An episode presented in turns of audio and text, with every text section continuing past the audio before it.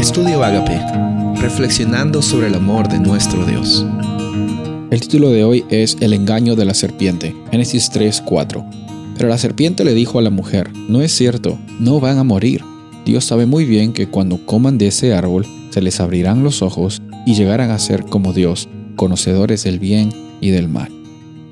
En este capítulo de Génesis, el capítulo 3, vemos que la serpiente siempre está en el negocio de mentir, de engañar y de hacer creer a las personas de que Dios es injusto y de que eh, en realidad lo que debemos hacer es obedecer nuestra propia lógica, lo que creemos que es lo mejor para nosotros.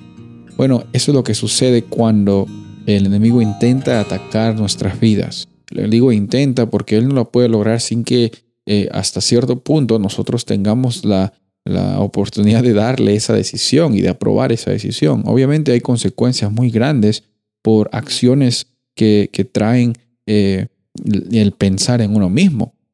Pero aquí el engaño de la serpiente es bien complejo porque en primer lugar eh, está tratando de poner a Adán y Eva en contra de Dios y está poniendo palabras que Dios no había dicho y también estaba eh, haciéndoles como incitando su curiosidad. Bueno, Dios ah, no quiere que ustedes coman de este árbol, porque si comen de este árbol ustedes van a ser como Él y Él no quiere que ustedes sean como Él.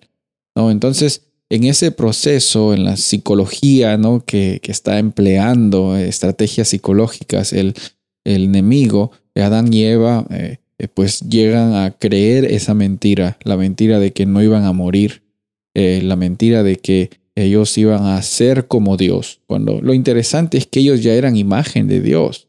Lo interesante es que ellos ya tenían un propósito y lo interesante es que ellos ya tenían también la identidad, eh, habían sido creados para mostrar la gloria de Dios, ellos mismos como imagen de Dios. Eso es lo que el pecado causa en la vida del ser humano, querer que eh, necesitamos más, que con lo que tenemos, con lo que ya se nos ha provisto, no tenemos suficiente. Eh, pensar en esa mentalidad de escasez es literalmente decir, no, me falta un carro, me falta un apartamento, me falta tener un mejor trabajo, me falta tener esto, esto, e, y no lo que realmente hemos recibido, que es más allá que cualquier cosa material, es la presencia de Dios en nuestras vidas, la oportunidad de vivir un día a día, el privilegio de compartir sobre el amor que estamos recibiendo y que es tanto el amor de Dios que estamos derramándolo al costado de todos los alrededores de nuestras vidas, de nuestras relaciones, eh, de, nuestro trabajo, en todo, en todo momento. Si bien es cierto, los engaños de Satanás parecen sentirse como sutiles, eh, en realidad son todo vanidad, todo no vale nada comparado al todo que Dios ha provisto para ti. Hoy día Dios tiene gozo, esperanza y libertad para tu vida. Soy el pastor Rubén Casabona y deseo que tengas un día bendecido.